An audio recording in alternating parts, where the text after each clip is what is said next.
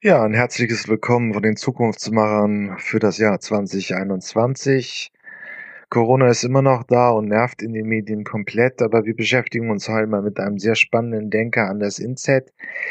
Ich konnte ihn begrüßen im Dezember letzten Jahres und wir sprachen über sein Buch und auch über seine Ideen, wie die Quantenwirtschaft ähm, ein Modell bietet, wie die Zukunftsentwicklung gestaltet wird. Ja, und dann geht's heute einmal um den Ansatz Brain Hacking. Ist ein ziemlich wildes Konzept. Ob es so kommt, man wird es sehen. Äh, und dann beschäftigen wir uns mit Geschäftsmodellen und dem Open Innovation Ansatz. Ähm, klar ist irgendwie immer so ein Überhang in der Wirtschaft, sich mit Innovation zu beschäftigen, aber Open Innovation hat auch in vielen anderen Bereichen eine Bedeutung ähm, und kann helfen zu zeigen, wie man ins Neue kommt. Das ist ganz interessant. Ja, und dann schauen wir uns einmal bei den Future Sounds äh, sehr schöne Songs an über Freiheit. Äh, und dann viel Freude mit dieser Episode. Bis dann.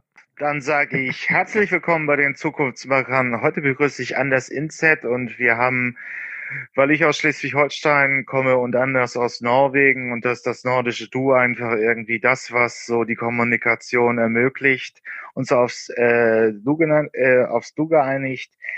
Ja, Anders, du hast ein spannendes Buch vorgelegt über die Quantenwirtschaft. Du hast ein bisschen dir erlaubt, die Digitalisierung vorwegzudenken. Wie hier bei den Zukunftsmachern geht es dann schon wirklich um die, die weitere Zukunft, um sehr spannende Gedanken.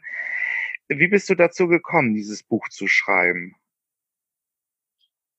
Ja, ich glaube, äh, das ist eine lange Reise. Ähm, ich, ich interessiere mich natürlich sehr für, für Technologie, ähm, aber auch die philosophische Annäherung ähm, und auch die große Frage natürlich, was wir sind als Menschen, ist ja immer ein Wegbegleiter.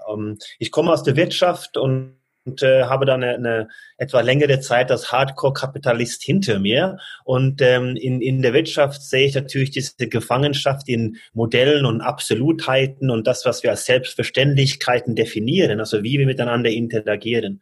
Ähm, und jetzt kommt eine Technologie, was natürlich in viele Bereichen auch exponentiell, also sehr schnell sich ähm, entwickelt und wir Menschen kommen da nicht äh, richtig mit nach in unsere evolutionäre Entwicklung. Und äh, diese Verbindung zwischen die philosophische Frage in der Vergangenheit und die Technologie von morgen, das war so meine Triebkraft, äh, was dazu führte, dass ich dann schnell erkannt habe, dass die Wirtschaft gar nicht so starr und linear und so absolut ist, wie wir das meinen. Und wir leben ja in Endlichkeit, wir haben endliche Modelle ähm, mit endlichen Ressourcen. Aber so ist die Wirtschaft nicht, die ist unendlich. Und ähm, da habe ich in meiner Arbeit natürlich viele ähm, Brücken auch zu der Quantenphysik äh, gefunden, aber auch natürlich die östliche Philosophie, so dass ich über eine Wirtschaft nach dem Hyperkonsum und Hyperkapitalismus ähm, über eine Welt nachdenke, die eher humanistisch ausgelegt ist von der kapitalistischen Form her äh, und eher darauf aufgelegt auf die Unendlichkeit. Sprich, es geht heute nicht darum, jetzt den einen und anderen zu vernichten und gewinnen und zu verlieren, sondern möglichst lange mitzuspielen. Und da sind wir natürlich in den populären Themen wie Nachhaltigkeit und so unterwegs. Aber das ist so in, in Kurzfassung meine Reise gewesen, wo ich durch die Philosophie und meine Interesse für Technologie und Wissenschaft zu dem ähm, Erkenntnis gekommen bin, dass die Wirtschaft viel ähnlicher ähm, die Quantenphysik ist als das, was wir ähm, als Grundlage definiert haben in dem Kapitalismus von Adam Smith. Ähm, wenn ich das jetzt verstehe, gibt, hast du im Prinzip in diesem Buch ein Modell im Kopf? Wir sind heute irgendwo, wenn wir, wir nehmen das Interview am, am 16.12.2020 auf. Wir sind immer noch in einer sehr starken Industriemoderne verhaftet, wo also Produktionslogiken leben, wie auch schon im, im, im Beginn des, Let äh, des letzten Jahrhunderts, also 1900 wo also viel über Industriefertigung läuft, wo die meisten Menschen noch Industriejobs arbeiten. Zwar kommt die Digitalisierung immer mehr, der Dienstleistungssektor auch, aber wir sind immer noch in einer relativ starken ähm, Industriemoderne verhaftet. Es kommen jetzt verschiedene Technologien. Da wäre zum Beispiel der Quantencomputer, der nochmal die Rechnerleistung extrem steigert. Und dann wäre da für dich der Weg frei für eine neue Form des Wirtschaftens, humaner, hm, die Menschen wären eher bei sich. Habe ich das so ungefähr richtig verstanden? Ja, ich glaube, wir sollten uns ein bisschen von dieser äh, denken, dass wir ein Modell äh, finden können, wo die äh, Welt funktioniert. Die, die Welt ist in vielerlei Hinsicht erklärbar oder berechenbar oder mit mathematischen Formeln zu beschreiben, aber im Kern ist die eher chaotisch und merkwürdig. Und wir haben ja zwei Dimensionen. Das eine ist das, was was errechenbar ist, also was wir zählen können, und das andere ist das, was auf Geschichten beruht, was wir erzählen können. Und ähm, die Welt, die Wirtschaft insbesondere, ist ja auf Geschichten gebaut. Also das ist ja nichts Echtes an Bargeld. Nur weil auf dem einen Stück Papier 50 steht und auf dem anderen 100, hat es ja nicht 50 Unterschied in Wert. Das ist ja eine, eine, eine Geschichte, an der wir uns geeinigt haben. Und äh, somit sind die natürlich für viele externe Faktoren und Merkwürdigkeiten auch sehr äh, fragil und, ähm, und beeinflussbar. Und ich glaube, davon sollten wir uns lösen. Ähm, und da kommt kein neues Modell als solches solches, sondern ein Streben nach mehr Balance. Also wir hatten bis ähm, 1989, wenn wir das äh, der Mauerfall als als Symbol nehmen, hatten wir ähm, viele ähm, autoritäre Staaten, totalitäre Regimen. Der Kommunismus war ein Modell der Politik und der Planwirtschaft war ähm, ausge, ausgeprägt.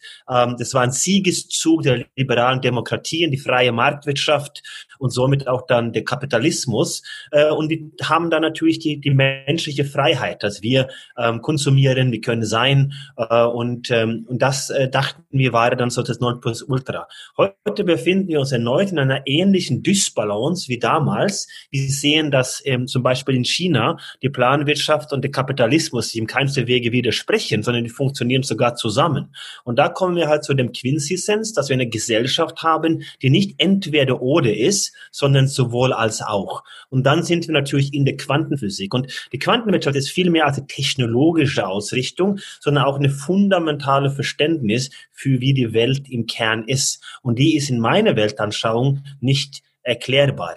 Das heißt, wir brauchen den Menschen, wir brauchen das Fehltastische, also die Fehler, die wir machen, in einer fantastischen Art und Weise ähm, und das Gestalterische der Menschen. Und ähm, da ist der Modell eigentlich ein Weg zu einer besseren Zukunft, wie auch immer wir besser definieren, ausgegangen von der heutigen Situation. Also ein dynamischer Balance wohl wissen, dass es nie ein perfektes Equilibrium oder eine perfekte Balance geben wird. Und das ist eigentlich die Ausrichtung äh, von der Quantenwirtschaft. Das ist die Verbindung zwischen ähm, man würde fast sagen spirituell und Esoterik, aber ich finde die Tradition in der alten Philosophie und ich finde es in der modernen Wissenschaft. Die Physiker heute sind viel offener dafür, dass manche Dinge nicht durch einfachen Formeln sich äh, erklären lässt. Und somit schmelzt die Welt zusammen und wird eine Art Parallel- und Gleichzeitigkeitsgesellschaft. Und das ist meine Intention, diesen Weg ähm, zu ebnen und eine positive Leitidee zu entwickeln, die kein endliches Modell ist. Aber du hast es schon ganz gut zusammengefasst. Ähm, ich bin aber bei den Begrifflichkeiten immer, dass es keine Endstation geben wird, sondern wir immer zwischen ähm, den Extremitäten pendeln und so irgendwann hoffentlich so eine bessere und ausbalanciertere Gesellschaft mit mehr Gerechtigkeit ähm, als die, die wir heute haben. Wenn ich mir aber in dieser beschriebenen Transformation oder von dir eben beschriebenen Transformation den Menschen anschaue oder vielleicht etwas konkreter. Wir heute hier in Westeuropa sind wahrscheinlich noch stark in diesen Strukturen der Industrie moderne verhaftet. Aber ähm, China ist eben da. Wir haben ähm, ähm, im Prinzip Industriefertigung ging nach Asien. Es ist auch sehr stark. Wir kaufen heute vieles aus Asien. Das heißt, was der Mensch heute als Aufgabe hat, ist wieder in so eine Form von Kreativität zu geben. Wenn wir die digitale Welt uns angucken, ist das eigentlich alles äh, ziemlich simpel. Der, entscheidend ist nur, dass der Mensch kreativ sich entfaltet und dann entsteht eine neue Web-Applikation, dann entsteht eine neue Webseite, es kommen neue Produkte auf den Markt. Also wir brauchen im Prinzip einen, der Mensch muss sich erstmal in Westeuropa wahrscheinlich wandeln und anfangen, in eine kreativer zu sein, als das zum Beispiel noch in der Zeit des Kalten Krieges war. Wenn man, wenn man jetzt sagen wir, ich greife jetzt praktisch mal West, Nordeuropäer, Europäer insgesamt heraus und äh, wie wird sich die Rolle von denen in dieser Transformation, die du eben beschrieben hast, verändern? Ja, ich, ich würde vielleicht also aus, aus konkreter Sicht auch die, die deutsche Wirtschaft, also noch spezifischer als die westliche und, und sagen, weil es ist ja, es geht ja ein Stück weit um, um die deutschen Zuhörer und, und welche Reise wir haben. Ähm, ich beschreibe die letzten 50 Jahre als eine Art Nickerchen, wo wir als Industriestandort ähm, damals angefangen haben, ähm, unsere Produkte zu exportieren. Das waren Weltklasse-Produkte, die keine andere produzieren konnten.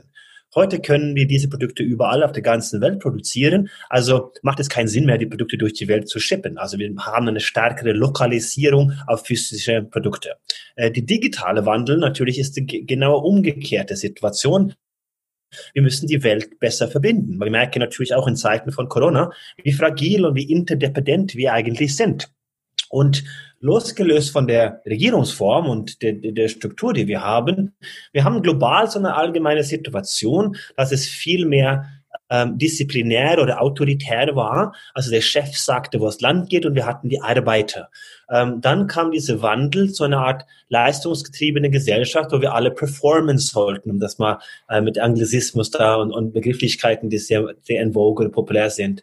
Ähm, da kam die Motivationstrainer, da kam den inspirierenden Chef und heute kommen wir zu einer Wirtschaftsform, die global scheint sich mehr in Richtung einen substanziellen, ähm, äh, sag mal, ein Sinn oder ein Purpose äh, zu wandeln. Äh, zumindest in der westlichen Gesellschaft. Und was wir auch sehen, ist natürlich, dass die Wirtschaft, also wie wir Produkte, die wir konsumieren und das, wie wir leben, ähnlicher wird. Also die Welt wird gefälliger, die wird ähnlicher und gleicher auf der ganzen Basis. Aber gleichzeitig führt es durch die Technologie zu einer unfassbaren Spaltung. Also wir haben es mit der Paradoxie zu tun, dass eigentlich die Welt zusammenwächst, aber dadurch wird der Spalt zwischen Arm und Reich und die Abstand zwischen Meinungen immer größer. Äh, und da kommen wir zu der Thematik der Kreativität. Wir müssen ja definieren, was, was heißt Kreativität. Also Kreativität in der zerstörerischen Kreation, also was wirklich Neues, das setzt voraus, dass wir Fehler machen können. Das können wir nicht, wenn wir als alles überwacht wird, alles berechnet wird, alles soll vorher geplant werden. Dann machen wir Innovation und das kann der Computertechnologie natürlich sehr gut. Also Produkte weiterentwickeln, neue Attribute, Dinge berechnen, ähm, sogar die Strukturen von komplexe äh, Zusammensetzungen von, von Stoffen, äh, die zu Medizin oder, oder Innovation in der, in, in der Medizin führt. Das ist natürlich ein Thema, wo wir Menschen nicht mithalten können, perspektivisch. Aber in diese zerstörerische Kreation, also die Kunst, wenn man so will, äh, dann spielen wir eine ähm, signifikante oder eine essentielle Rolle, weil sonst haben wir eine optimierte Zukunft basierend auf der Vergangenheit, das Berechnete. Und das, äh, glaube ich, ist keine gute Reise. Das Problem ist mit dieser zerstörerischen Kreation ist, dass es heute nicht zugelassen wird, weil wir dürfen keine Fehler machen. Eine andere Meinung wird heute nicht geduldet. Das heißt, diese Absolutheiten, diese Spaltung, die populistische Bewegungen, Verschwörungstheorien. Also wir haben keinen Raum für, ähm, wenn man so will, echte Unternehmertum, der sich traut, was wirklich, wirklich Neues zu machen. Und ähm, das ist natürlich eine Beobachtung, was wir Menschen ernst nehmen sollten, weil wir müssen ja definieren, welche Zukunft ist für uns erstrebenswert. Und wie wollen wir mit der Technologie äh, leben und nicht abhängig von oder getrieben von der Technologie. Und wir sind ja eine rasante Geschwindigkeit unterwegs, uns dahin zu entwickeln, dass die Technologie uns sozusagen durch Empfehlungsalgorithmen alles das Leben vorgeben. Ähm, und das wäre aus meiner Sicht eine fatale Entwicklung. Das ist ein schöner Punkt. Ähm, ich, also ich, was ich da rausgehört habe, ist, dass du vieles einfach viel radikaler siehst, als es momentan in dieser Welt, die hier auch bei den Zukunftsmachern zuhören oder auch in der deutschen Innovationsszene in diesem Umfeld unterwegs sind. Also dieses peu à peu eine neue Funktion, dieses inkrementelle Vorankommen in, in, in der Zukunft ähm, beantwortet für dich nicht die Frage, wo der Mensch da steht, sondern es ist faktisch wie eine, ja, der Mensch muss Künstler sein, er muss komplett frei denken können und sich ähm, exponentiell in eine Zukunft hinein entwickeln. Ist das halbwegs verständlich, was ich da gefragt habe? Ja, Jürgen. Total. Äh, und ich, ich glaube, das ist unser Problem. Also zum ersten, äh, Zivilisationen in der Geschichte der Menschheit sind dann kollabiert am höchsten Punkt häufig, weil die gar genau diese Veränderungen nicht erkannt haben. Und äh, diese 50-jährige Nickerchen, wovon, wo, wovon ich vorhin sprach, begründe ich mit einer ganz einfachen Geschichte. Und es war in 1970 war das erste World Economic Forum. Wir wollten die, die Welt wirtschaftlich verbinden. Äh, in 1970 war der erste Global Earth Day. Wir wollten uns um die ähm, Nachhaltigkeit, um unseren Planeten kümmern. Äh, in 1970 öffneten wir eigentlich die Welt. Ja, äh, damals Präsident Nixon und sein sein Kollege der Henry Kissinger, die sind nach China gereist, um Tennis zu spielen, haben den eisernen Vorhang niedergerissen durch Verhandlungen und haben letzten Endes die Truppen von Vietnam, der letzte große Krieg, wenn man so will, ähm, äh, anfangen abzuziehen. Und es sah eigentlich ganz gut aus. Ähm, aber in 1970 starb auch diese ähm, Liebes-Pop- und Friedensrevolution, repräsentiert von Jimi Hendrix. So, so, so ist mein, mein Bild, ja. Und, und damit ist so ein bisschen die Ideologie, also dieses menschliche Essenz ähm, und diese rasante technologische Entwicklung, die wir vor allem in den letzten zwei Dekaden haben, die haben jetzt die Menschen in eine Position gebracht, wo wir wirklich müde sind, wo wir Reaktionswesen und die alte Strukturen, das Produkt das wir ausgebeutet haben, sprich jetzt Tiere, Pflanzen und Bäume, äh, das ist nicht das Essentielle, sondern heute ist der Mensch das Produkt. Und somit sind wir Prosumenten, also wir produzieren Inhalte für kostenlose große Portale wie Google und Wikipedia und Facebook, wie das alles heißt. Und sind sozusagen die, die, die produzierenden Betriebe, werden aber dafür nicht bezahlt und konsumieren das Produkt und werden somit auch abhängig von unserer Reaktion und Gefühlen mit den ganzen Themen der sozialen Medien. Das führt natürlich dazu, dass wir in diese exponentielle Beschleunigung der Technologie gefangen sind. Also wir sind in unserer eigenen Freiheit gefangen und wir sind auch ein Stück weit gefangen in der Gegenwart. Also wir haben keine Zukunft und wir haben keine Zeitigkeit ähm, aus der äh, Vergangenheit. Also wir sind gefangen in der Gegenwart. Und das ist das ist insofern ein Problem, weil wir Menschen dann nicht denken äh, und wir handeln nicht ähm, vernünftig und wir verstehen auch die Zusammenhänge nicht und projizieren einfach Ergebnisse aus Informationen auf die Welt. Und das ist natürlich für die Wirtschaft fatal, weil je schneller es wird, je mehr beuten wir uns selbst aus. Das heißt, diese Ausbeutung ist eine Sache, wo wir eigentlich uns selbst ausbeuten. Und deswegen sehe ich das viel fundamentaler, weil wir machen uns heute Gedanken über die Umwelt. Das ist richtig. Diese existenzielle Bedrohung, die haben wir jetzt langsam erkannt. Es geht meines Erachtens zu langsam, aber da kommt Schwung.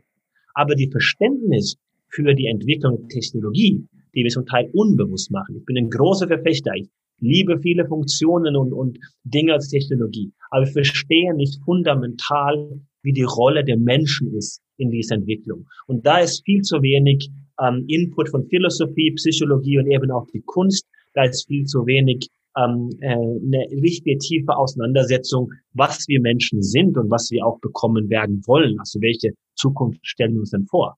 Ähm, sich auf das Wesentliche zu fokussieren, auf der Oberfläche, ist zu dünn, weil dann haben wir nicht definiert, was das Wesentliche ist. Und deswegen komme ich mit schon einem fundamentaleren Ansatz her und sage, ja, wir sollten jetzt langsam anfangen, uns mit dieser Technologie auseinanderzusetzen und nicht nur über die Begrifflichkeiten zu reden, als wären sie was Manifestiertes, was, was, was Echtes im Leben, sondern wir definieren letzten Endes, was wir mit der Technologie machen. Es gibt keine digitale Transformation, weil wir ja nicht definiert haben, zu was wir uns transformieren wollen oder sollen oder müssen. Und das, da fängt sozusagen da ähm, die aktuelle äh, Dringlichkeit, die ich da sehe. Äh, und da brauchen wir kluge Köpfe, die darüber sich Gedanken machen.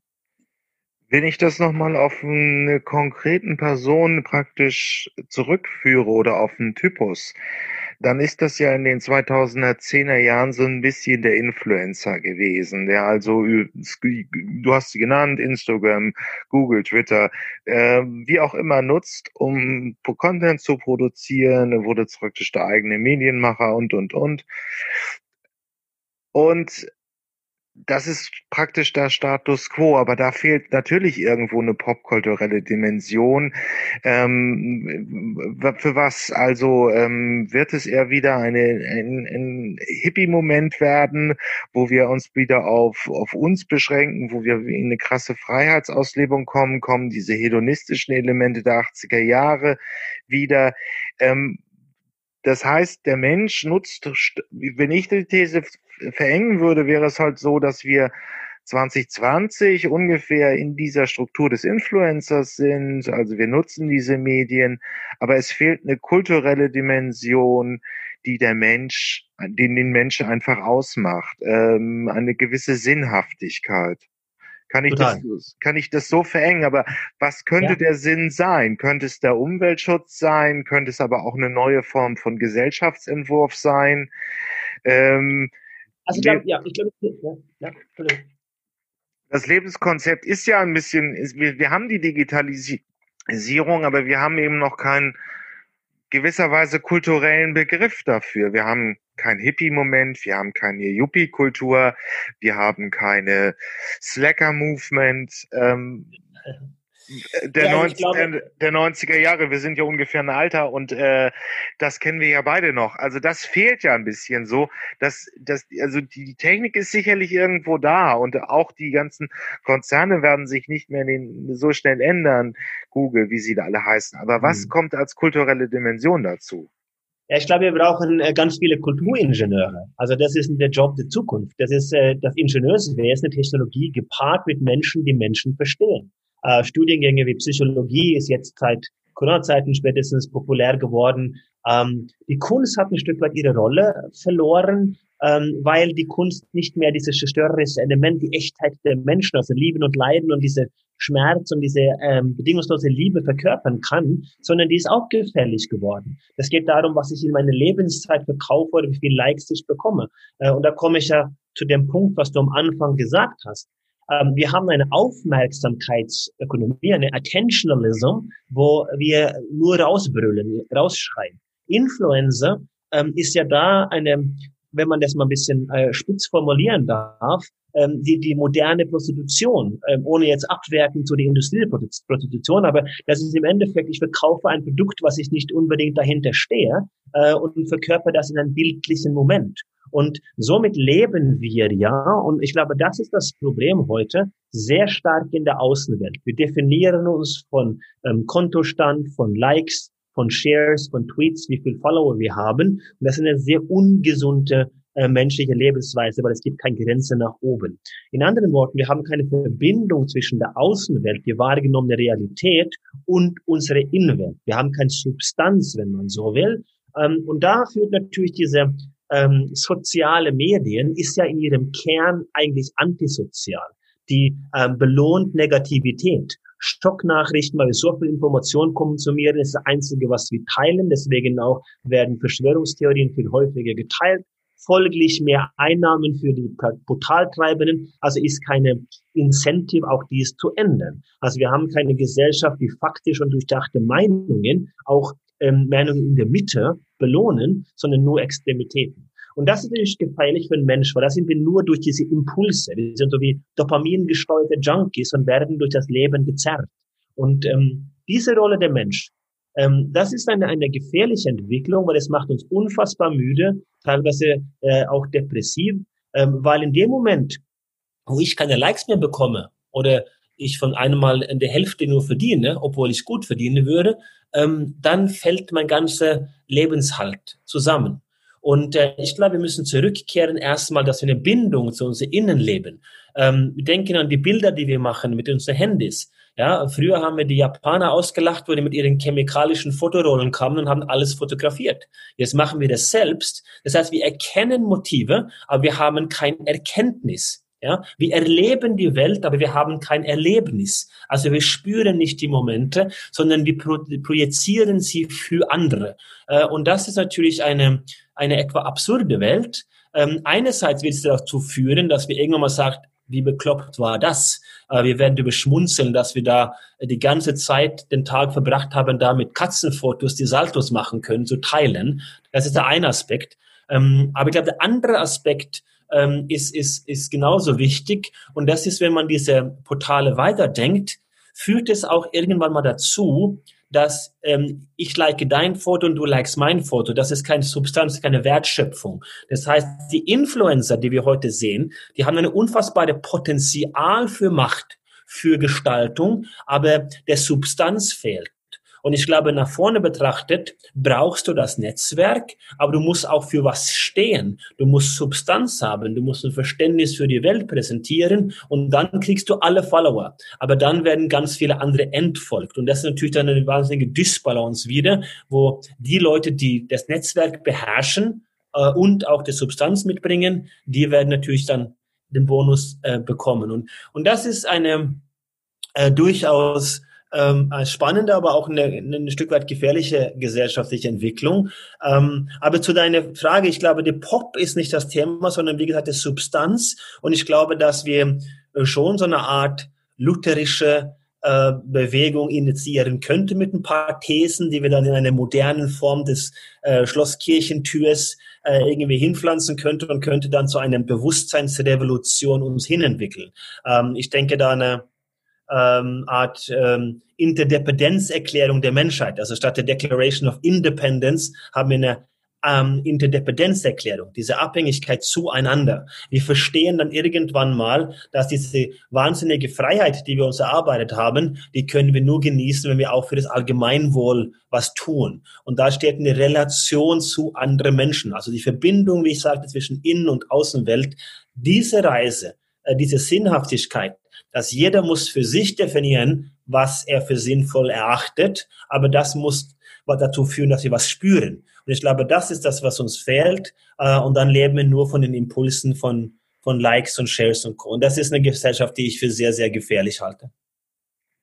Okay. War eine lange Antwort, aber ich hoffe, du konntest da mitkommen. Ich hoffe, der Hörer konnte da mitkommen, aber ich verstehe das. Ich, also, so wie ich es verstanden habe, wir hatten im Prinzip wenn wir nur die Mediennutzung nehmen, mal raus aus diesem Konvolut von Ideen, in den 90ern war es noch irgendwie der Fernseher als Hauptmedium, dann in den Nullerjahren immer mehr das Internet und in den 2010er Jahren immer mehr Social Media. Und das ist ja die Beschreibung dieser dopamingesteuerten äh, äh, Mediennutzung. Das heißt, wir posten etwas, wir kriegen einen Like, wir kriegen 300, 400 Likes ähm, und ähm, wir haben Dopamin, weil wir uns Anerkennung im Netz verschafft haben aber das ist keine Substanz, wie du meinst. Wie, aber wenn jetzt jemand zuhört und es ähnlich sieht, aus was könnte denn Substanz entstehen? Aus Werten? Vielleicht? Also ja. ähm, wie, wir müssen also irgendwie anfangen zu überdenken, wo entsteht Substanz und wie kann ich mehr Substanz bringen. Wir können jetzt wahrscheinlich als Normalzuhörer nicht die Medienlandschaft 2020, also die, die Social Medias und ähnliches wirklich gravierend ändern. An dem System kommt man so schnell erstmal nicht vorbei.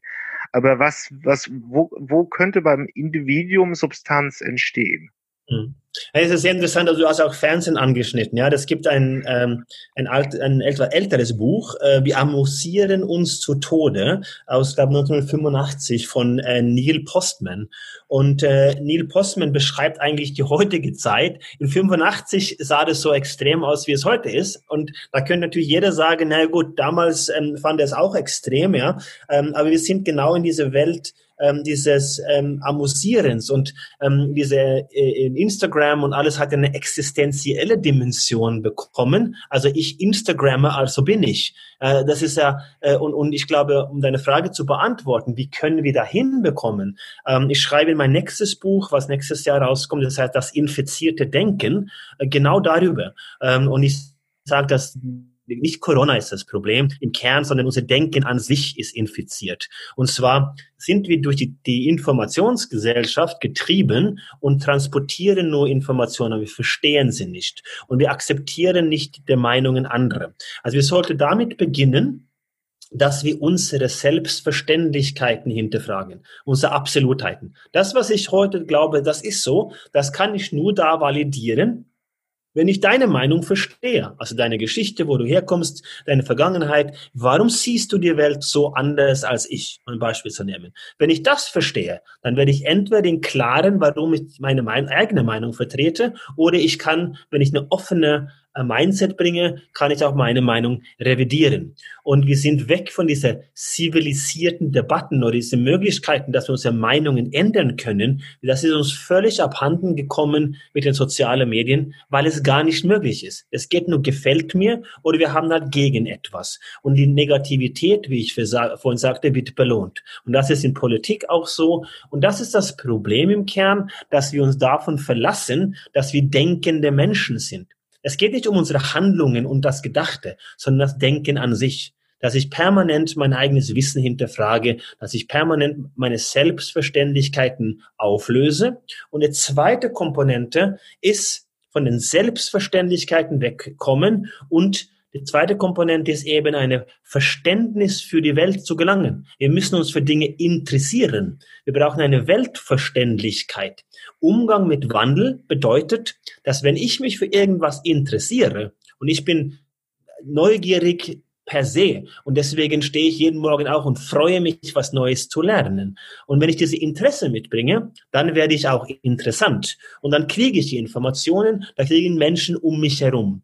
Und wenn ich mir da über den Input und das Inhalt definiere und nicht den Output, dann komme ich näher zu mir. Und dann kriege ich einen Halt im Leben. Und deswegen sage ich zu jedem, sei interessiert und du wirst interessant. Äh, und dann, weil wir können ja nur ein Mensch sein in Verbindung zu anderen Menschen. Das heißt, wir müssen ja dann erstmal eine, unsere Rolle verstehen, dass wir ein Teil von einer interdependenten Gemeinschaft, wo alles zusammenhängt. Und äh, ich glaube, das ist der erste Schritt. Also Lösen von Selbstverständlichkeiten, Anstreben eine Weltverständlichkeit, viel mehr Interesse, die Welt zu verstehen, als nur Headlines und Tweets ähm, zu transportieren, damit ich wichtig tue oder suggeriere, dass ich was verstehe.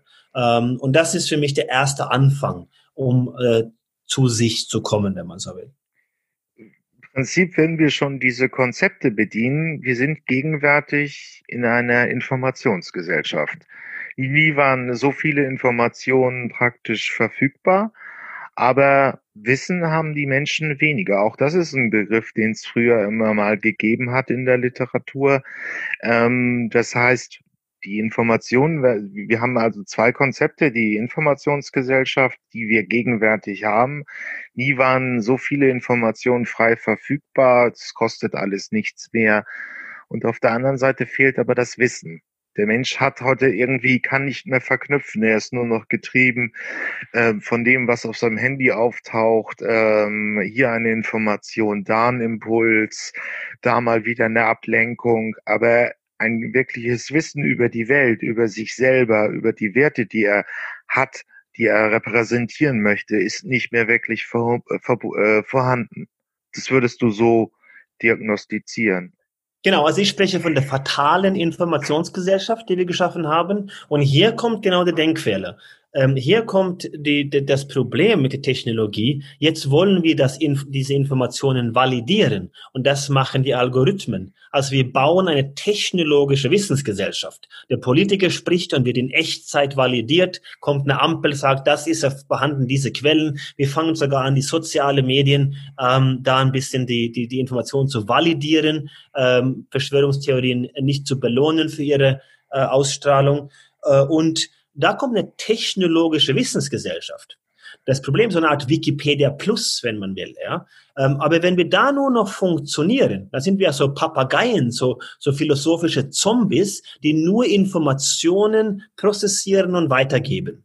Wir haben einen sehr schlechten Speicherkapazität und wir haben ein langsamer Ausgabegerät, nämlich äh, unsere beiden Finger oder einen sehr ungenauen Mund, wo die Sprache rauskommt. Und ähm, das ist natürlich ein Problem, weil das ist ja auf der Ebene der Logos, also da, wo die Technologie stark ist, da fehlt diese menschliche Komponente, weil Wissen ist nicht Verstehen. Und ich glaube, wir brauchen eine Gesellschaft des Verstandes. Also wir brauchen eine digitale Aufklärung, wenn man so will, eine Art ähm, oder eine neue Renaissance vielleicht auch. Und, ähm, und daraus ähm, muss das Ziel sein, dass wir dann im kantischen Sinne ähm, vernünftig werden. Aber das Vernünftige setzt voraus, dass wir das kognitiv verarbeiten können und verstehen die Implikationen und können so bewusst äh, uns entscheiden, vernünftig zu agieren. Und da sind wir meines Erachtens weit, weit davon heute entfernt. Wir nehmen das einfache Beispiel ähm, Afrika, ein Kontinent heute mit 1,5 Milliarden Menschen, ähm, wächst auf 4 Milliarden Menschen. Und wenn wir ähm, beschützerisch sind, halten uns auf unsere Nationalstaatengedanken und eine deutsche Sicht und deutsche Kultur und alles, was wir da als Konstrukte gebaut haben. Und glauben, wir hatten ein Problem mit Flüchtlingen. Und wir nichts tun, vernünftig handeln, das heißt, wir gehen ein bisschen von unseren Wohlstand und Dekadenz zurück und investieren dort, damit in Zukunft vier Milliarden Menschen dort leben können, ja, dann haben wir nicht verstanden, dann können wir auch nicht vernünftig handeln. Und dann kriegen wir auch ein wahnsinniges Problem, ähm, wenn dann äh, die ganzen Menschen überleben, älter werden und dann natürlich so leben wollen wie wir. Äh, und ähm, das ist, glaube ich, so Dinge, die zu dieser Weltverständlichkeit, die heute ein großes Problem. Also aus der fatalen Informationsgesellschaft zu einer technisch validierten Wissensgesellschaft, das ist okay, aber wir brauchen eine Gesellschaft des Verstandes. Also heute äh, eine digitale Aufklärung im klassischen aufklärischen Sinn, ähm, das ähm, ist was, was, ich, was wir ähm, anstoßen, anstreben ähm, sollten.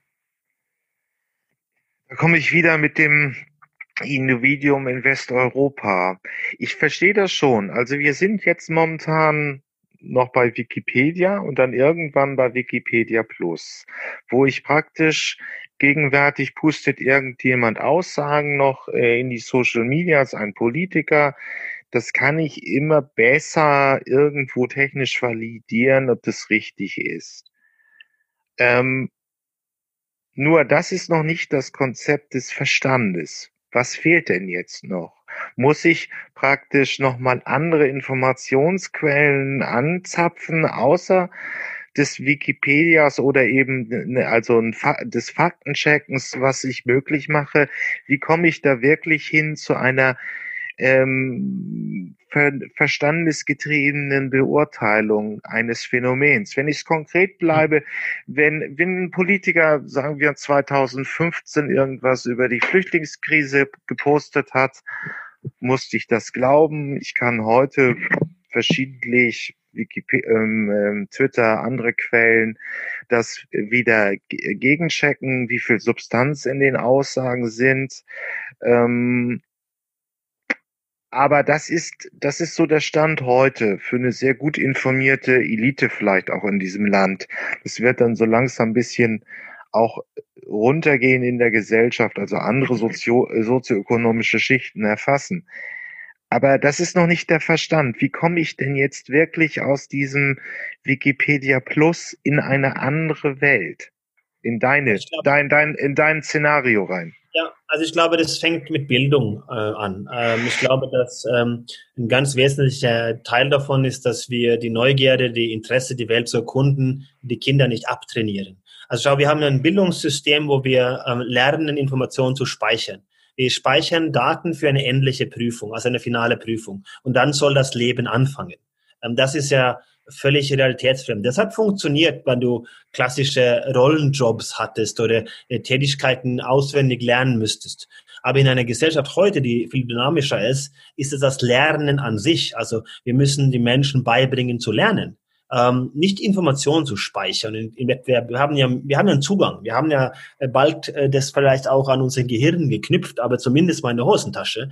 Also ist ja die Fähigkeit zu lernen ähm, die Fähigkeit, in Dialog zu treten, Kollaboration, Co-Kreation, gesunde Diskussion, offen für gegenseitige Meinungen, also praktische Philosophie, das musste der Kern sein. Das ist der Kern von der Akademie, von der Bildung. Äh, und das sollte in den Schulen bei Kindern rein. Praktische, anwendbare Philosophie. Ähm, das ist die eine Dimension. Und die andere Dimension, ähm, ich glaube, wir haben ein paar Systemfehler. Äh, du sprach ja über Politik. Ich glaube, die, die, ähm, äh, gegenwärtige äh, parteiendemokratischen Strukturen. Ähm, sie haben große Schwachstellen offenbart. Äh, wir denken auch an, an die USA, ähm, wie, wie, wie ein solches System heute funktioniert, wo es über die Emotionalität geht, wo wir Systeme haben, wo ähm, wir nur gegen etwas sein können. es geht ja gar nicht heute eine langfristige positive Vision, der durchdacht ist, zu entwickeln, weil du da kein, kein, ähm, äh, keine Stimmen kriegst.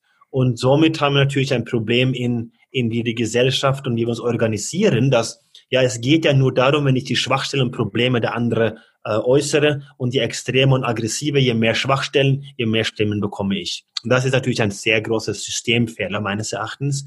Also da braucht man auch einen Upgrade, eine Art digitale demokratische Republik, der vielleicht in Deutschland und ich hatte die These aufgeworfen vor Corona-Zeiten wohlgemerkt. Ähm, jetzt wird sich ein bisschen nach hinten verschieben.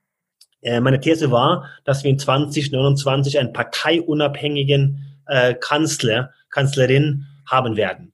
Ähm, mit der aktuellen Entwicklung und der Einbindung ähm, äh, der Staat in viele gestalterische Dinge äh, dauert es wahrscheinlich ein bisschen länger. Aber ich sehe diese Entwicklung ähm, zu einer viel mehr technologiegesteuerte ähm, organisiertes Leben in wie auch immer geartete politische Form und vielmehr, dass wir Menschen wählen, die für was stehen und nicht Parteien, die nur gegenseitig sich versuchen, äh, fertig zu machen mit negativen Argumentationen.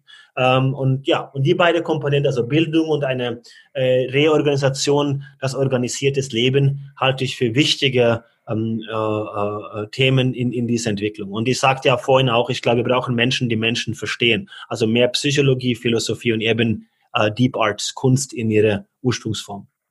Ähm, wenn man das jetzt praktisch auf den politischen Bereich überträgt, ist es halt die, die Parteien haben zu der Industriemoderne gepasst. Es hat halt Lager gegeben, der Kapitalist versus dem Arbeiter. Ähm, dann gab es immer noch mal ein bisschen was dazwischen. Aber das passt eben für dich auch nicht mehr in die Zukunft, auch nicht mehr in so eine technologische ähm, Social-Media-Welt, wo ähm, wir praktisch eine andere politische Organisation brauchen, praktisch jemand, der eine Bewegung baut, also eine fluide äh, politische Organisation, die, die äh, sich bündelt, die Menschen hinter einer Idee, hinter einer Person äh, bündelt und dann an, an den, äh, über, über die Macht den politischen Gestaltungsauftrag wahrnimmt. Das wäre dann auch noch ja, also ich glaube auch dieser alte Klassenkampf, ne? also Herr und Knecht, wie wir das kennen aus der Philosophie auch, ja. Äh, also der Herr hat sich vom Knecht entkoppelt. Wir haben eine technokratische Elite, aber diese Abhängigkeit zueinander steht auch in, in, in sich nicht als Dimension da. Das heißt, sogar die technokratische Elite kämpft gegen sich selbst. Und auch die arbeitende Klasse, die womöglich auch in, in mittelbarer Zukunft auch keine Arbeit mehr haben, weil viele auch äh, durch die Technologie schlicht nichts mehr zu tun haben werden, ähm, die beuten sich ja auch selbst an, äh, aus. Also wir haben keine, wir haben keine Möglichkeit, einen Aufstand zu erzeugen. Deswegen wird es auch keine Revolution geben, weil gegen wen oder was soll man denn Revolution anstreben? Wir können einen rebellischen Aufstand gegen uns selbst machen. Und, und das ist natürlich kein, kein, kein Kraft, das ist keine organisierte Veränderung. Ähm, und, ähm, und das ist die Welt, die ich glaube, die Politik gilt auch zu verstehen. Und es ist kein, keine, keine Art und Weise eine Kritik an die Politiker, das ist ein Systemfehler, weil das, was wir in dem System reinkippen, ist das, was wir rausbekommen. Ähm, und ich sehe halt nicht, dass wir die Besten der besten Menschen ähm, äh, zur Auswahl haben, ähm, in Bildung und Politik heute. Weil das ist für, für Menschen nicht unbedingt auch die Zukunft zu sagen, ja, ich, ich gehe jetzt in die Politik, damit alle gegen mich sind. Äh, das ist ja keine gestalterische äh, Rolle mehr dann. Und da sind wir natürlich bei der aktuellen Rolle, die ist mehr bewahren und verwalten, also Management, wenn man so will. Und was wir uns ja wünschen, ist ja das Gestalten. Also in der Bildung der Mentor, ähm, der bindende Philosoph, äh, und in der Politik der Leader, der Gestalter, der auch mal Fehler machen darf, der Mensch sein darf, ähm, der auch Schwächen zeigen darf ähm, und auch sich traut, auch äh, Kritiker, kriti kritischen Dinge anzusprechen, die vielleicht über die vier Jahre hinaus zu bewältigen sind. Ähm, und das haben wir heute nicht, meines Erachtens. Und deswegen ähm, braucht man da schon eine Art System-Upgrade. Schönes Schlusswort, Anders. Vielen Dank. Was möchtest du uns noch mitgeben auf den Weg in die Zukunft? Ja, nee, also das war ja, wir haben mit Quantenwirtschaft gestartet, Jürgen, und ich glaube, ja. dass da fängt es an. Ähm, die Wirtschaft ist das Betriebssystem ähm, für unsere Gesellschaft. Und nur wenn wir eine stabile Wirtschaft haben, können wir uns um diese gesellschaftlichen Herausforderungen auch kümmern. Äh, und das ist natürlich zum, zum Jahreswechsel und auch in der heutigen Zeit das Essentielle, dass wir verstehen, dass wir uns vielleicht ein bisschen limitieren müssen in Zukunft, ähm, dass wir alles eine perfekte Kreislaufwirtschaft äh, bauen ähm, müssen, aber auch, dass wir komplett neue Perspektiven, neuen Sichtweise, äh, wir mussten also einen Rethink, also eine neue ähm, Geschäftsmodelle entwickeln äh, und das, da, damit fängt es für mich an und das ist ja der Ansatz der Quantenwirtschaft. Ähm, und das würde ich halt zum, zum Schluss nochmal mitgeben, dass wir alle da eine Rolle spielen und wir alle auch viel stärker unsere eigene Realität biegen oder formen können als das, was wir uns zumuten. Das heißt, trotz schwieriger Zeiten, wir haben das eine Leben, wir können was tun. Also ähm, auf die Arbeit an, ran an die Arbeit. Vielen Dank. Auch oh, wunderbar. Tja, Biohacking. Äh, ich habe mich lange gewunden, darüber einen Artikel zu machen. Viel ist da irgendwie ein bisschen für mich zu sehr Science Fiction. Aber ich habe ein bisschen Material gefunden, das ist auch nicht doll, aber wir können mal so ein bisschen die Pole herausarbeiten. Ich habe hier von Miriam Merkel, viele werden sie kennen, weil sie Lebenspartnerin von Anne Widde ist und äh, Professorin für Medien und jetzt auch irgendwie Herausgeberin der Wirtschaftswoche. Äh, sie hat auf der Republik einen Vortrag gehalten und ich fand es ein bisschen zu plumpe Technikbegeisterung für das Thema. Ähm, sie erzählt uns ein bisschen von Leuten, die Sensoren in ihr Hirn bauen, um, um ihre Farbenblindheit zu überwinden und ähnliches. Und die Verknüpfung mit den ganzen Buzzwords der Null der 2010er Jahre, Big Data und was weiß ich alles. Also, dass unser Hirn auch nicht mehr so Daten auslesbar werden sollen, warum auch immer. Dieses Thema wird aber schon gravierender. Wir sehen irgendwie so Mikrochips, die irgendwie Betriebsausweise ersetzen sollen. Also irgendjemand in Schweden ähm, setzt sich ein Mikrochip unter die Haut, damit er nicht immer seinen Betriebsausweis äh, durch die Gegend tragen muss. Naja, alles Technische ist fehlbar und wenn es im Körper ist, ist es vielleicht nochmal ein bisschen was anderes. Aber wir hören jetzt erstmal so ein paar zwölf Minuten von ihr, ähm, wo diese Technikbegeisterung für diese neuen Möglichkeiten, die menschlichen Fähigkeiten mittels Technik, mittels IT, mittels Biohacking äh, zu erweitern, uns einmal an und dann schauen wir weiter wesentliche Eigenschaften haben, die äh, menschlich eigentlich sind, aber von Robotern auch nachvollzogen oder imitiert werden können, nämlich Kreativität, Empathie und Mitgefühl. Und darauf hat er sich fokussiert und konzentriert und liefert mit Sophia einen ersten Roboter, den man bei, äh, beim World Economic Forum tatsächlich in Interaktion erleben konnte, der menschliche Züge hat und auch in einer Form kommuniziert, die sagen wir, überraschend, an manchen Stellen vielleicht auch irritierend sein kann. Ich hatte jedenfalls ähm, das Vergnügen, mit Sophia zu sprechen. Es war tatsächlich ein Vergnügen, weil anders als andere Interfaces äh, war das hier so, dass man wirklich eine Antwort bekam. Und ich hatte vor allen Dingen etwas, was mich danach äh, nachhaltig beschäftigt hat, nämlich das Bedürfnis, ähm, das Gesicht zu streicheln, weil dieses Gesicht so menschlich wirkt, mit einer sehr feinen, weichen Haut, also ganz anders als das, was wir sonst von Maschinen kennen, dass das irgendwie ein, ein ganz instinktgetriebener, äh, intuitiver Move war, den ich gemacht habe. Das ist sozusagen die eine Richtung, über die wir ganz viel im Moment reden, weil wir darüber reden, was passiert mit den Robotern, die uns möglicherweise irgendwann unsere Arbeitsplätze, unsere Möglichkeiten der Kreativität und anderes nehmen. Ähm, aber ich glaube, dass es eigentlich darum geht, in eine andere Richtung zu denken, nämlich das ganze Thema quasi einmal 180 äh, Grad rumzudrehen und sich zu fragen, ist es nicht vielleicht auch so, dass wir als Menschen viel stärker uns damit beschäftigen sollten, wie wir enhanced werden, wie die Implementierung, die Einfügung künstlicher Intelligenz und ähm, der, der Big Data Analytics und alles, was damit zusammenhängt, in unseren Körper und vor allem in unser Gehirn dazu führen kann, dass etwas mit uns passiert. Und darum soll es heute gehen. Das möchte ich gerne ein bisschen zeigen. Wir haben schon erlebt, dass diese Dinge passieren. Wir haben erlebt, dass ganz viel ähm, sozusagen ersetzt wird, dass, dass äh, sozusagen auch die Vermischung, der Merger von Mensch und Maschine Schritt für Schritt vorangeht. Und wenn man davon ausgeht, dass wir als Axiom der Internetzeit oder der technologiegetriebenen Digitalzeit setzen können, das, was hier zu lesen ist, nothing done by human hand cannot be done better um, by or with software, dann gilt als nächster Satz, nothing done by human brain cannot be done better by or with software. Und das ist sozusagen das, äh, worauf wir uns einstellen müssen und was ich heute an einigen Punkten mal ein wenig erläutern möchte. Gucken wir doch mal in drei Schritten um so ein bisschen sozusagen die Dynamik äh, anzu, anzutriggern. Ich würde ein bisschen gerne reden über das, was geht. Ähm, ich würde ein bisschen gerne darüber reden, über das, was kommt und dann, was daraus eben folgt, die Konsequenzen und das, was unser Reflexionsraum, also unser Nachdenken eigentlich ein bisschen motivieren sollte. Was geht? Ähm, es gehen drei Dinge. Es geht, dass wir das, was wir in unserem Gehirn tun, also unser Denken, unsere Hirnaktivitäten verfolgen.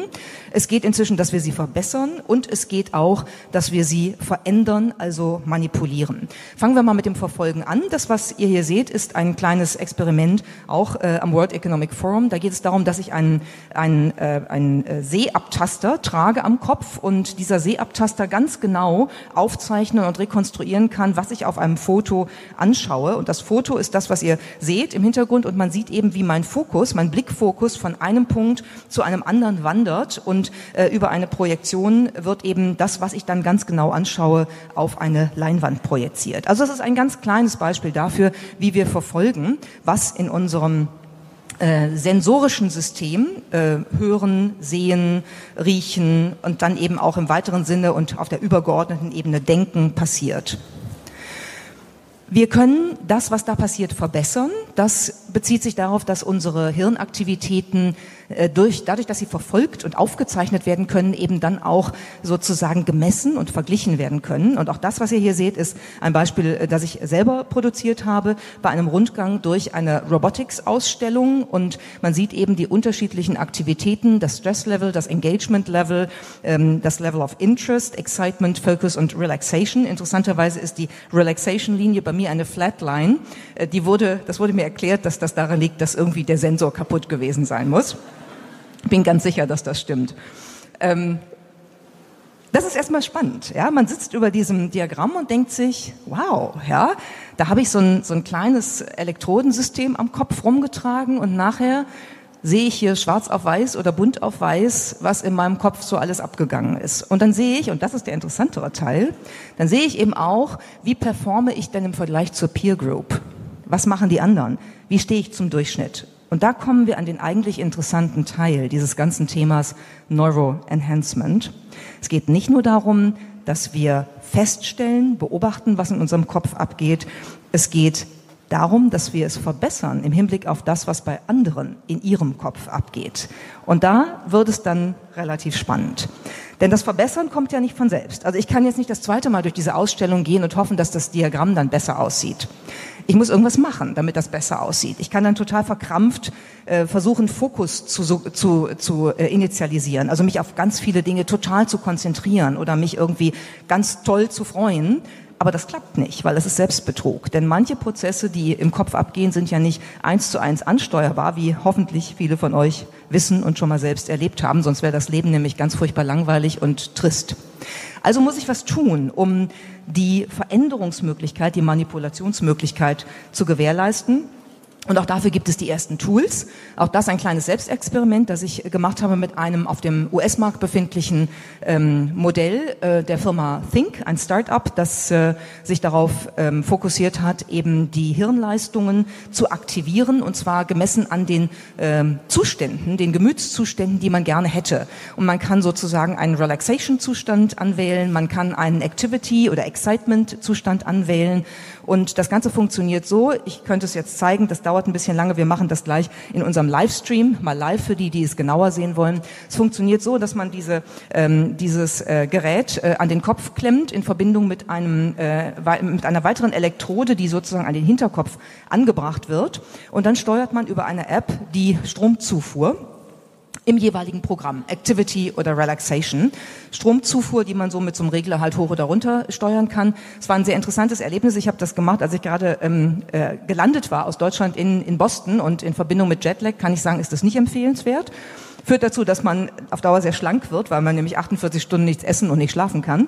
Aber das ist sicherlich nicht der Effekt, der eintreten soll, sondern wenn man das sozusagen in einem Normalzustand macht, kann man im Grunde genommen mit einer App dann, so das Versprechen von Think, seine eigene Stimmungslage steuern. Das heißt, Gemütszustände auf Knopfdruck, die Verbesserung von Aktivitäten, von, von Wachheit im Gehirn, das ist im Grunde das, was solche Geräte produzieren. Und das Ding kostet etwa 300 äh, Dollar und ist ohne Zertifizierung der Gesundheitsbehörde auf dem US-Markt erhältlich. Also, wir haben hier die Möglichkeit zu verfolgen, wir haben die Möglichkeit zu verbessern und wir haben die Möglichkeit zu verändern. Alles das, was in unserem Gehirn passiert. Das ist eine Menge und das ist ziemlich spannend, weil dabei endet es nicht. Wenn wir gucken, was kommt, dann will ich auch da drei Beispiele oder vier Beispiele zeigen, wie die Reise weitergehen wird, denn das ist ja nur der Anfang. Und die geht so weiter, dass die nächste, der nächste heiße Scheiß sozusagen äh, das neue Interface Denken statt statt ähm, klicken, swipen oder auch sprechen sein wird. Auch das ist ein Selbstversuch an der Uni Tübingen ähm, im Labor, wo ich äh, das erste Mal ausprobiert habe, da, wie ich einen Text in einen Computer hineindenken kann. Und das funktioniert. Das sieht nicht so sexy aus, wenn man diese komische äh, Haube aufhat. Äh, aber das sind eben die Elektroden, die in dieser Zahl jetzt noch notwendig sind. Es wird sukzessive weniger werden, es werden weniger werden. Und wenn man genau auf das Bild schaut, dann sieht man hinten, dass ich begonnen habe, das Wort Interface zu schreiben. Und das funktioniert. Man denkt über ein visuelles Schema, wo man sich eben auf den Buchstaben, den man auf dem Bildschirm haben will, konzentriert, den Buchstaben in den Rechner hinein. Ja, weil eben die neuronalen Signale, die Reize äh, im Gehirn, die bei A äh, entstehen, etwas anders aussehen als bei B und bei C. Ähm, und so funktioniert das. Ist doch langsam und ist vor allen Dingen störungsanfällig, aber es funktioniert. Wenn jemand mittendrin eine Tür aufreißt, das ist passiert, ist, der, ist die Konzentration weg und das Schreiben funktioniert für die nächsten 10, 15 Minuten nicht mehr. Dann muss man sich neu konzentrieren, dann geht's wieder. Interessant ist das deshalb, weil längst natürlich in der kommerzialisierten Anwendung damit begonnen worden ist, das auszuprobieren. Ihr habt vielleicht verfolgt, dass auf der Facebook-Entwicklerkonferenz vor wenigen Tagen ähm, vorgestellt worden ist, ähm, dass, dass das sozusagen jetzt äh, wirklich professionell ähm, möglich gemacht werden soll, mit dem Ziel, 100 Worte ähm, pro Minute zu generieren. Das ist dann ganz schön schnell. Und das heißt, ich kann dann demnächst eine SMS äh, oder eine WhatsApp-Nachricht oder whatever in irgendein Handy von euch reindenken. Ja, und ihr könnt zurückdenken. Ich sehe dann den Text wahrscheinlich noch, aber auch das kann dann in Zukunft im nächsten Schritt wieder anders sein. Oder man kann sich vorstellen, dass man eine Nachricht schickt und die automatisch sofort eben äh, in eine andere Sprache übersetzt wird und so. Also da, da liegt ein enormes Potenzial drin. Bedeutet aber, wenn man sozusagen das dahinterliegende Phänomen sich anschaut, dass wir in der Lage sein werden, Schritt für Schritt tatsächlich unsere Gedanken in äh, Daten umzuwandeln durch Abtasten, in dem Fall mit Elektroden. Der nächste Schritt wäre, dass wir von den Elektronen ins menschliche Gehirn hineingehen, nämlich mit einem Gehirnimplantat. Auch das wird längst in medizinischer Hinsicht gemacht und hat dort großartige Folgen und Möglichkeiten. Das Beispiel, was ihr hier seht, ist ein Test, den die Brown University zusammen mit dem Deutschen Zentrum für Luft- und Raumfahrt schon vor einigen Jahren gemacht hat. Die haben ähm, querschnittsgelähmte Patienten über ein Hirnimplantat in die Lage versetzt, einen Roboterarm in Bewegung zu denken. Und dieser Roboterarm kann dann eben eine Getränkedose greifen, sie zum Mund führen und gibt den Patientinnen und Patienten eben ein Stück ihrer physischen Autonomie, auch ihrer Lebensqualität zurück. Und das ist natürlich großartig. Im medizinischen Bereich also voller äh, Versprechen, diese Entwicklung. Ähm, sie wird nicht im medizinischen Bereich bleiben, sie wird auch in den kommerziellen Bereich eindringen. Darauf kann man sich, glaube ich, schon jetzt verlassen. Und die ersten Tests gibt es. Und ein Beispiel für Ansätze, für diese wirklich physische Verbindung von äh, Technologie und menschlichem Gehirn ist Neil Harbison, der erste Cyborg, so wie er sich selber nennt, der sich eine Antenne in den Kopf hat einpflanzen, ähm, einoperieren lassen. Äh, Neil Harbison ist farbenblind und kann mithilfe dieser Antenne, mit diesem Sensor 360 verschiedene Farben hören. Das heißt, er kann sie natürlich nicht sehen, aber er kann die unterschiedlichen Töne, die mit unterschiedlichen Farben erzeugt werden. Ja, es ist ein buntes Sammelsurium an verschiedenen Konzepten, also irgendwelche Chips sich in den, ins Hirn zu bauen und das Nachdenken zu erweitern und so weiter. Äh, da soll der gute alte Mensch äh, dann doch nochmal mittels Technik weiter optimiert werden. Schwierig, schwierig teilweise, obwohl es natürlich auch ein paar Aspekte kommt. Wenn man dadurch Querschnittslähmung ähm, lösen kann, ist das wahrscheinlich für viele ein sehr positiver Schritt. Aber ähm, es ist auch ein bisschen viel äh, düstere Menschenoptimiererei da zum Teil gekommen. Wir hören uns jetzt mal eine Gegenthese von TEDx Talk, leider nur auf Englisch, aus, aus den Niederlanden an und die Frau setzt als Konzept gegen diese Technisierung einfach das gute alte Meditieren, Glauben oder was auch immer um äh, sein eigenes Potenzial zu entweiten, ähm, auszu äh, zu erweitern. Wir schauen mal, was dabei, ähm, wie uns die Frau dies begründet. What many people do not know about me is that I left my home, my parents' home, when I was 16 years old. I had just turned 16, and that's the moment that I believed I was ready for the world. I was ready to discover the world. And of course, I was very young and very naive. But the day that I left, my mother, she came to me and she decided to give me her final piece of good advice. And she said, Caro, I know you have a lot of potential.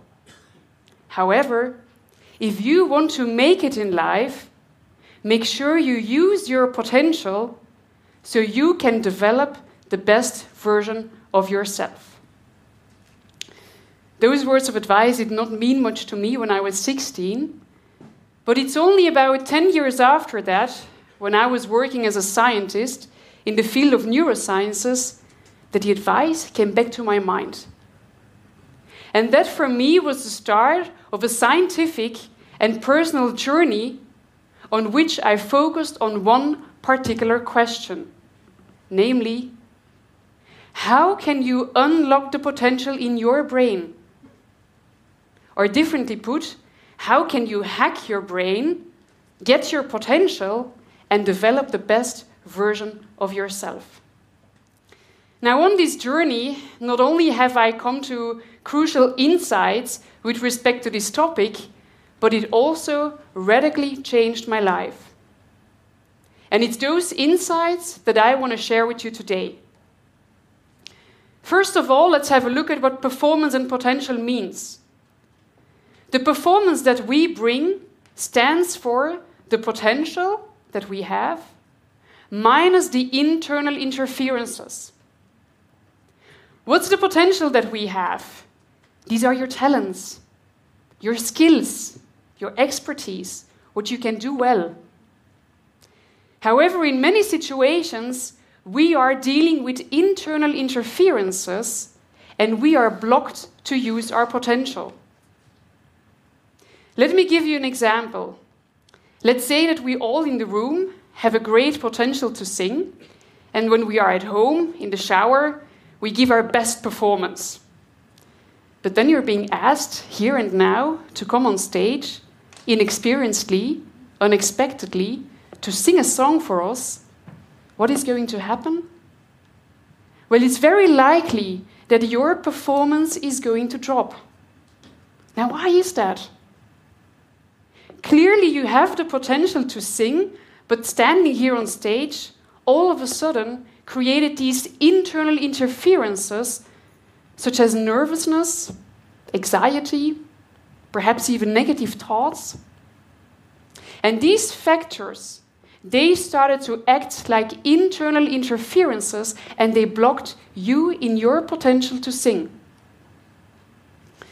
To get an idea on how we can reduce those internal interferences so we can access our potential, let's have a look at how this works in the brain. Most of the internal interferences that we experience are being caused by tumor activation in one particular brain region, which is called the amygdala. And the amygdala, they are generally very important for our survival, but if they are too active, they cause our interferences and block us in our potential. Now, what do we need for our potential on the other side? For our potential, we need a totally different brain structure, which is called the prefrontal cortex. As the name suggests, it's a brain structure that is fully in the front of our brain, and this part of the brain is significantly involved in all your executive functions. And what are those? Planning, organizing, processing information, thinking about solutions. In fact, all the tasks that you do throughout a normal day, for these you need your prefrontal cortex. Now, the bad news is, and you might have noticed that, but the prefrontal cortex has a limited capacity. It works a bit like a battery. If the battery is fully charged, we bring a mental peak performance. But the more we use it and the emptier it gets, the worst version we are of ourselves. To give you an idea of how the amygdala and prefrontal cortex work throughout the normal day, I'm going to tell you a story. It's a story about you, a story about me, about what we did yesterday, and what happened during that day in our amygdala area and our prefrontal cortex area. Now, keep in the back of your mind that we want to have the amygdala not too active, and we want to have a prefrontal cortex that is fully charged. Okay? So let's say you woke up yesterday and you hadn't slept enough. And when we don't sleep enough, our prefrontal cortex is not fully charged. You have two children, two girls, and the youngest girl, she is two years old, and even though it's not very warm outside, she absolutely insists on wearing shorts, a t shirt, and sandals. And your daughter, she's just like you. She's very stubborn and she's not giving in. So, what do you do? You use your prefrontal cortex to negotiate with your child. Half an hour later, she's wearing trousers. You're in the car, you're stuck in traffic where you also need your prefrontal cortex. And what happens after that is your day. And I can summarize your day as follows We use our prefrontal cortex like crazy. And after an extremely busy day, we come home and this is our mental state. Our mental battery is empty, and our amygdala are having free play. And let me tell you a secret this is also happening with the other members of the family. Because your children, they also have this mental battery, but it's very tiny and super quickly empty. So, what do children do? With an empty battery, at least mine, they do, they start fighting. You try to calm the children, you try to make the food, the food burns. It is absolutely the worst case scenario. And at the moment that you think things can't get worse, that's the moment that you bare feet step onto a Lego brick. Have you already stepped onto a Lego brick? It hurts, right? and after a day like that, it hurts even more because of the mental state we're in. We have too much amygdala activation, and our mental battery is empty. And this at a moment where we are expected to have the best moments of our lives. That's our mental state. So I say we can do better. As a scientist, I was looking for a strategy with which we can downregulate the amygdala activation and give a boost to our prefrontal cortex, because that's what it needs for a peak performance. And I found that strategy. It is a strategy that when you regularly practice it, the amygdala activation will go down and your prefrontal cortex will get a boost. Not only that, it even gets better. If you regularly practice this strategy, the amygdala will eventually become smaller. This means that the largest source of your internal interferences will become smaller. And as a consequence, science has shown that this strategy leads to a very, very long list of positive effects, such as a better creativity, a better cognitive and also physical performance, a better focus, better decision making, better well being, also better health. What's the strategy I'm talking about here? I'm talking here about mindfulness meditation. Mindfulness meditation, M and M. you know, the M&Ms you eat, the sweets, M and M, the next time you eat them, you think about mindfulness, meditation. As a skeptical scientist, the first time that I read that word meditation, I still remember that very clearly. I put the article aside because I thought that meditation had something to do with putting candles in your ears or sniffing lavender or saying Om. But I can assure you that mindfulness meditation is nothing esoteric. Mindfulness meditation is a hardcore, scientifically underbuilt strategy with which you can unlock the full potential in your brain. If you want to experience those positive, effects of mindfulness, it is very important that you practice mindfulness in the correct way. And how do we practice mindfulness, meditation in the correct way? Well, let me start by telling you that you all have a monkey in your brain. You might have noticed there is this constant voice that is constantly chatting to you chat, chat, chat, chat, chat. It's telling you what to do. You know, check your phone, check your Facebook page. It's also telling you how to feel to feel good, to feel bad. And it's constantly giving you its opinion. Now, this monkey in your voice in science, we don't call this a monkey, we have another name for it. But in neuroscience, we call this voice in our head the default mode network. It's a bit like a computer has its default settings. We also have that as a human being. Us, it's called the default mode network. And this default mode network is a very dominantly activated network that Ja, mal sehen, was aus Biohacking in den jetzt vorliegenden 2020er Jahren wird. Ähm, ich höre da eine Menge Fantasie, jetzt die ersten Praxisanwendungen, wie das wird hier auch in der Podcast-Reihe kommen, Mikrochips, die Betriebsausweise ersetzen sollen und dann in der Haut, äh, unter die Haut gepflanzt werden. Nun, man wird sehen, ob das so kommt. Ähm, aber hier ist man Aufschlag und es geht ja wie immer um das alte Spannungsfeld. Soll Technik den Menschen dienen oder müssen wir an uns selber arbeiten? Ähm, das haben wir hier einmal uns angehört. Ja, Geschäftsmodellinnovation, eigentlich ein, ein dröges Thema und ich lasse es auch einmal von den Westen in Europa erklären. St. Gallen stellt uns nochmal die Grundprinzipien auf. Aber dann wird es auch interessant, weil wir gucken uns eigentlich einmal diesen Begriff an und eine disruptive Veränderung beim Geschäftsmodell ist wirklich, dass sich die Wertschöpfung halt ändert. Dass man eben nicht mehr Produkthersteller ist, sondern Dienstleister. Und da schauen wir uns das wirklich einmal später im schönen Praxisbeispiel an.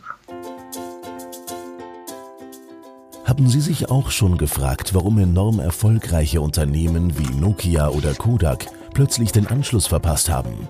Wie haben Firmen wie Commodore Computers, Grundig, Nakamichi, Newsweek oder Polaroid es geschafft zu scheitern? Hatten sie nicht umfangreiche Forschungs- und Entwicklungsressourcen, topmotivierte Mitarbeiter und tiefgründiges Marktwissen? Ja. Aber sie hatten auch etwas anderes gemeinsam. Sie haben alle den Moment verpasst, in dem sie ihren erfolgreichen Kurs hätten ändern und ihr Geschäftsmodell überdenken sollen. Sie haben radikale Innovationen verpasst, weil sie zu beschäftigt waren mit dem Tagesgeschäft und dem Bedienen der heutigen Kunden, statt sich um die Entwicklung zukünftiger Chancen zu kümmern. In anderen Worten, der Erfolg von heute ist der Feind des Erfolgs von morgen.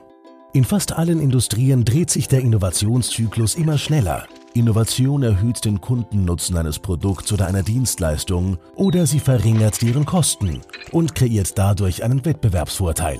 Apple zum Beispiel erzeugt einen hohen wahrgenommenen Kundennutzen mit seinen innovativen neuen Produkten und Dell reduziert seine Kosten und sein Umlaufvermögen anhand von Build-to-Order-Prozessen. Niemand stellt die Bedeutung von Innovationen in Frage, dennoch existieren diverse Missverständnisse. Drei Mythen halten sich besonders hartnäckig. Erstens, Innovationen stammen von Ideen, die sonst noch niemand hatte. Zweitens, großer Erfolg braucht große Ressourcen. Und drittens, innovative Durchbrüche basieren immer auf faszinierenden Technologien. Zum Glück sind alle falsch. Weder hat IBM den PC, noch Apple die MP3-Technologie oder Amazon den Online-Buchhandel erfunden. Erfolgreiche Innovatoren lernen und rekombinieren. Pioniere hingegen, tja, die werden von den Wölfen gefressen. Cisco hatte so gut wie keine Forschungs- und Entwicklungsressourcen, aber hat in Sachen Innovation das größte Forschungslabor der Welt übertrumpft, die Bell Labs der AT&T. 14 der 25 innovativsten Firmen haben ihr Geschäftsmodell innoviert und nicht nur ihre Technologie. Nehmen wir Firmen wie Google, Amazon oder eBay. Fantastische Algorithmen natürlich. Aber es ist ihr Geschäftsmodell, nicht die Technologie, die sie so erfolgreich macht. Aber was genau ist eine Geschäftsmodellinnovation? Ein Geschäftsmodell beantwortet vier Fragen. Wer sind Ihre Zielkunden? Was offerieren Sie Ihren Kunden? Wie erstellen Sie das Nutzenversprechen? Und wie generieren Sie Erträge? Und eine Geschäftsmodellinnovation verändert mindestens zwei dieser vier Dimensionen. In unserer Forschung haben wir alle großen Geschäftsmodellinnovationen der letzten 50 Jahre untersucht. Sie haben alle eine oder mehrere Industrien revolutioniert. IKEA hat die Art, wie wir Möbel kaufen, TomTom das Navigationsgeschäft und eBay die Welt des Handels komplett neu definiert. Doch nur 10% dieser Geschäftsmodellinnovationen waren wirklich neu und haben zu neuen Geschäftsmodellmustern geführt. Die anderen 90% haben diese Muster lediglich angepasst, verfeinert oder rekombiniert. Besonders oft wenden innovative Firmen kreative Imitation an. Sie fragen sich, wie könnte eine Geschäftsmodellinnovation aus einer anderen Branche unsere eigene Branche revolutionieren? Insgesamt haben wir 55 Geschäftsmodellmuster identifiziert, welche für alle identifizierten Geschäftsmodellinnovationen verantwortlich sind. Beispiele sind Flatrate, Supermarket, Rent instead of Buy, Experience Selling, E-Commerce und das Razor and Blade Muster. Schauen wir uns dieses hier einmal genau an. Seit 1904 vergibt Gillette seine Rasierer praktisch gratis, aber verkauft seine Klingen zu fast schon obszönen Preisen. Nespresso hat dieses Muster kreativ imitiert, indem es billige Kaffeemaschinen sowie teuren Kaffee verkauft und hat kurzerhand die Kaffeeindustrie revolutioniert. Und viele andere Firmen haben es dem mit dem gleichen Muster gleichgetan. Man denke an Apples iTunes, Amazons Kindle oder Hewlett Packards Tintenstrahldrucker. Nun, was müssen Sie tun, um Ihr Geschäftsmodell zu innovieren? Wir empfehlen Ihnen folgende vier Schritte. Initiierung, Ideenfindung, Integration und Implementierung. Während der Initiierung analysieren Sie Ihr heutiges Geschäftsmodell. Nochmals, wer sind Ihre Zielkunden? Was offerieren Sie Ihren Kunden? Wie erstellen Sie das Nutzenversprechen? Und wie generieren Sie Erträge? Während der Ideenfindung konfrontieren Sie Ihr Geschäftsmodell mit den 55 Geschäftsmodellmustern und entwickeln neue Modelle. Wie würde Nespresso Ihre Firma führen? Oder passt Ihr Produkt irgendwie zum Experience Selling Muster? Stellen Sie Ihre grundlegenden Annahmen und die dominante Branchenlogik in Frage. Aber erfinden Sie das Rad nicht neu. Verwenden Sie lieber Analogien und lernen Sie von erfolgreichen Firmen in anderen Industrien. Während der Integrationsphase gilt es, die Konsistenz des Geschäftsmodells zu prüfen. Gibt es einen Organizational Fit bei jeder der vier Fragen? Während der Implementierung wird es schließlich Zeit, das Biest zu wecken. Doch Vorsicht! In iterativen Zyklen planen Sie Ihr Geschäftsmodell, entwickeln ein Pilotprojekt, testen dieses und kehren wieder zur Planphase zurück. Dabei ist wichtig, qualitative und quantitative Daten zu sammeln, um die Annahmen zu Ihrem Geschäftsmodell zu verifizieren oder falsifizieren. Aber bitte berücksichtigen Sie auch die weichen organisationalen Faktoren. Aufgrund von fehlerhaftem Managementverhalten und Widerstand im Unternehmen schlagen mehr als 70 Prozent aller Änderungsinitiativen fehl. Denken Sie daher an ein paar Regeln. Erstens, implementieren Sie jeweils nur eine Geschäftsmodellinnovation auf einmal. Zweitens, kommunizieren Sie die Geschäftsmodellinnovation und den Grund für die Änderung deutlich. Drittens, fokussieren Sie nicht allzu sehr auf kurzfristige Kennzahlen. Innovation braucht Zeit. Viertens, das Top-Management muss hinter Ihnen stehen. Ohne es wird die Geschäftsmodellinnovation scheitern. Und fünftens, überwinden Sie das berüchtigte Not Invented Here-Syndrom. Verstanden? Fassen wir zusammen. Innovation ist der Schlüsselfaktor, um Pfadabhängigkeit zu überwinden und konkurrenzfähig zu bleiben. Doch bei Innovation geht es nicht unbedingt um neue Technologien, exzessive Forschung und Entwicklung oder um komplett neue Ideen. Meistens geht es bei Innovation darum, von anderen zu lernen und das eigene Geschäftsmodell, nicht nur die Technologie, neu zu erfinden. Dies kann in einem strukturierten Prozess geschehen, der aus Initiierung, Ideenfindung, Integration und Implementierung besteht. Sie analysieren Ihr Geschäftsmodell, wenden die 55 Innovationsmuster an, checken die Konsistenz des neuen Geschäftsmodells und beginnen dann iterativ mit der Umsetzung und behalten dabei die Erfolgsfaktoren stets im Hinterkopf. Sind Sie bereit, auch Ihre Industrie zu revolutionieren? Versuchen Sie kreativ von den Giganten, auf deren Schultern Sie stehen, zu lernen. Think big and think different. Und jetzt kommt das Beispiel aus der schönen Schweiz und im Prinzip wird ein, äh, ein, ein Nutzungszusammenhang ähm, aus dem Auto auf Matratzen übertragen. Sehr weiter Sprung inhaltlich. Aber man schafft damit mehrere Ziele und man wird eben ein Dienstleister und nicht mehr nur ein reiner Produkthersteller wie kann ich mein Geschäftsmodell und meinen Verkaufsansatz völlig neu erfinden, selbst wenn ich in einer total etablierten Branche arbeite. Ich möchte das an meinem Lieblingsbeispiel erklären, an Elitebeds, was ein Schweizer Unternehmen ist, das Matratzen herstellt.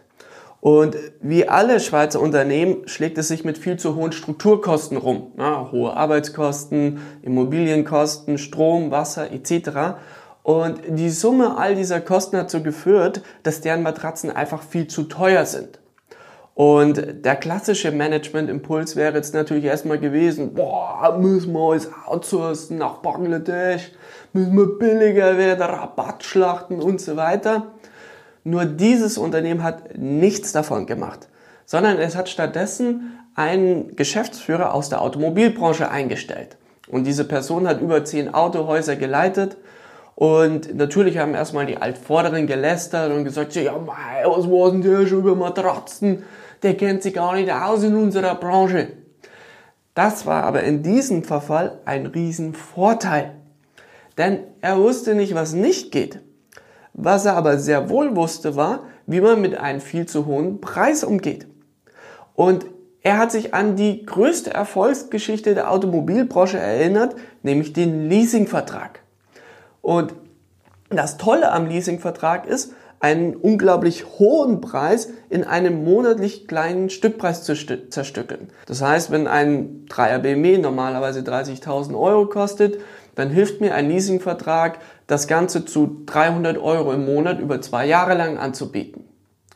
Und dieses Grundprinzip hat er auf die Matratzenbranche angewendet und hat in den Matratzen Funkchips einbauen lassen und ist damit zur Hotellerie gegangen und hat gesagt, liebe Hotelbranche, wir schenken euch unsere Matratzen.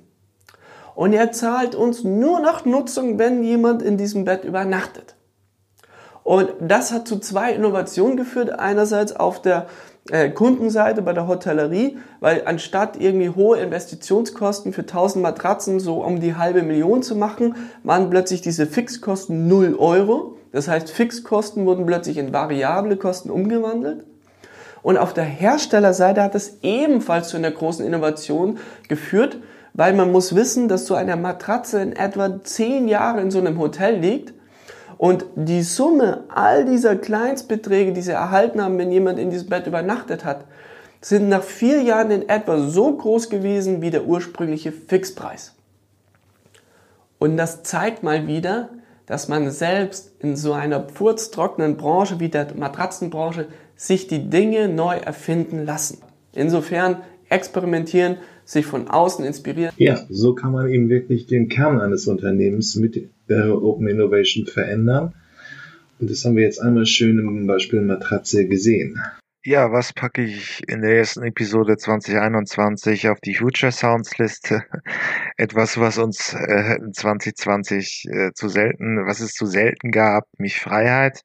Ist ja alles sehr beschränkt. Einmal den großen Pharrell Williams und da muss man auch wirklich sagen, er ist einer der größten Pop-Künstler, er bringt da in drei Minuten wirklich ziemlich coole Sachen zusammen mit Freedom, ja, sehr plakativ. Und der gute Richie Havens, leider auch schon tot, äh, mit seinem Auftritt bei in Woodstock, äh, auch über Freiheit, sehr schlichtes Gitarrending, aber absolut hörenswert. Und viel Freude mit den beiden Songs. Ja, das war's mit den Zukunftsmachern diese Woche. Ähm, hat mich mir hat Spaß gemacht. Ähm, und wenn ihr irgendwelche Themenvorschläge, Ideen, Ideen habt oder einen Interviewpartner sucht, meldet euch einfach unter jürgen.fahrt.elektroautovergleich.org. Ähm, sonst bewertet mich gut, das wäre nett. Äh, und bis zum nächsten Mal. Tschüss.